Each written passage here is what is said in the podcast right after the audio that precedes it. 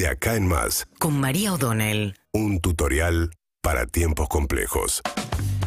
Ayer salió una nueva medición del Observatorio eh, de la Deuda Social de la UCA, la Universidad Católica Argentina, que tiene un muy buen trabajo en, este, eh, esta medición que hace de manera sistemática eh, a lo largo del tiempo y que sirvió mucho también en los tiempos en los que se manipulaban los números del INDEC, entonces ya era muy difícil saber cuánto era la inflación y por lo tanto cuánto era la pobreza en la Argentina.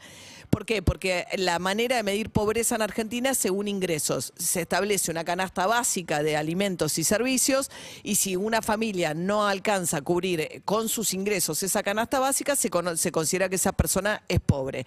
Es indigente en caso que no cubra una canasta que es más reducida, que tiene que ver solo con alimentos. Entonces, ¿qué hizo la UCA? Bueno, ayer difundió en un trabajo lo que es la medición del último trimestre del año pasado, de este año, perdón.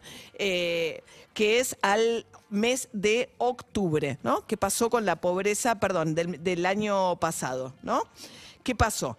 Bueno, eh, de este año, estoy armando un lío bárbaro. Eh, la pobreza de este año al mes de octubre con respecto al año pasado. A ver, hay una baja. Estamos terminando un año en el que el crecimiento fue muy grande y eh, la recuperación de la economía, en teoría, recupera gran parte de lo que, o casi todo, vamos a ver cómo termina el año, con un crecimiento de alrededor del 10%, recupera toda la caída que tuvo la economía el año pasado con el cierre total por el tema de la pandemia, más la inercia que traía de la crisis del final del gobierno de Mauricio Macri. Entonces decís, bueno, fue un año muy bueno, tiene que verse reflejado en que mejoran mucho los índices de pobreza. Bueno, no, los índices de pobreza mejoran apenas, muy poquito cae la pobreza en Argentina, a pesar de que la economía se viene recuperando. Eh, en octubre había un 43,8% de los argentinos que vivían en hogares que están por debajo de la línea de pobreza. Mucho más si uno lo mira por edad, los chicos viven, y esto venimos hablando hace mucho, lo que se llama la infantilización de la pobreza. Como los hogares de ingresos eh, bajos suelen tener mayor cantidad de hijos, los chicos, si uno lo mira por cuántos chicos viven en hogares bajo la línea de la pobreza, siempre es más abultado ese número que cuando uno mira en el promedio de la población. Entonces vos tenés 65% de los chicos viviendo en hogares cuyos ingresos no alcanzan a cubrir esa canasta básica. Los niveles de indigencia son parecidos a los de prepandemia. Acá Agustín Salvia destacó el rol de los planes sociales. Una de las herencias del 2001, ¿no? Que se está cumpliendo ahora 20 años de la trágica explosión de la convertibilidad en la Argentina. Bueno, a partir de eso se dio una red de contención, después vino la asignación universal por hijo, etcétera, y eso que hace, que aún en momentos de mucha crisis la indigencia no suba mucho porque tenés una cobertura que al menos cubre lo básico.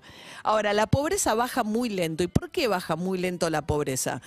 Porque a pesar de que la economía se recupera, la inflación y la pérdida del poder adquisitivo hace que aún gente que está empleada no logre con los empleos que tiene cubrir la canasta básica de alimentos y servicios. Ese es un poco el nuevo fenómeno. El fenómeno de los trabajadores que a la vez son pobres, que trabajan. Ahora, claro, ¿es un trabajo formal? No. La mayoría de los trabajadores que trabajan, pero que no, que, no alcanzan a cubrir la canasta básica de alimentos y, servicios, son trabajadores del sector informal.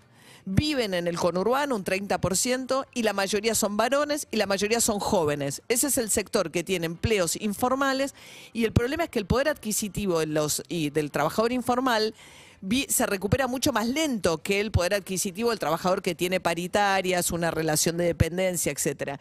Y eso es un poco lo que está pasando. Incluso se mejora el empleo. Si uno mira, el desempleo cae, también porque durante el año pasado se generó mucho el efecto desaliento. En pandemia, gente que mm, se desalienta y no sale a buscar trabajo.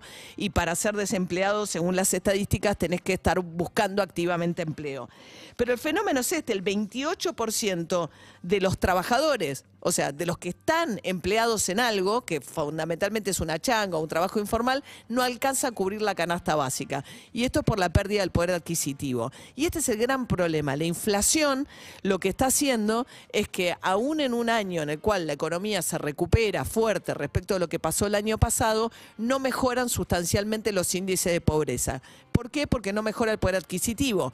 Vos venís de muchos años y en el gobierno Mauricio Macri la caída del poder adquisitivo fue de casi el del 20%, venís de muchos años de pérdida del poder adquisitivo, los trabajadores que tienen un trabajo formal, pero que son el 40 y pico por ciento nada más de los trabajadores en la Argentina, logran a veces empatar o a veces con suerte ganarle un poquito a la inflación, que es lo que está pasando este año, pero el sector informal, que es muy grande, llega mucho más tarde y con estos niveles de inflación corren siempre por detrás de la inflación. Entonces, aún teniendo empleos, habitan hogares que no alcanzan a cubrir la línea de pobreza.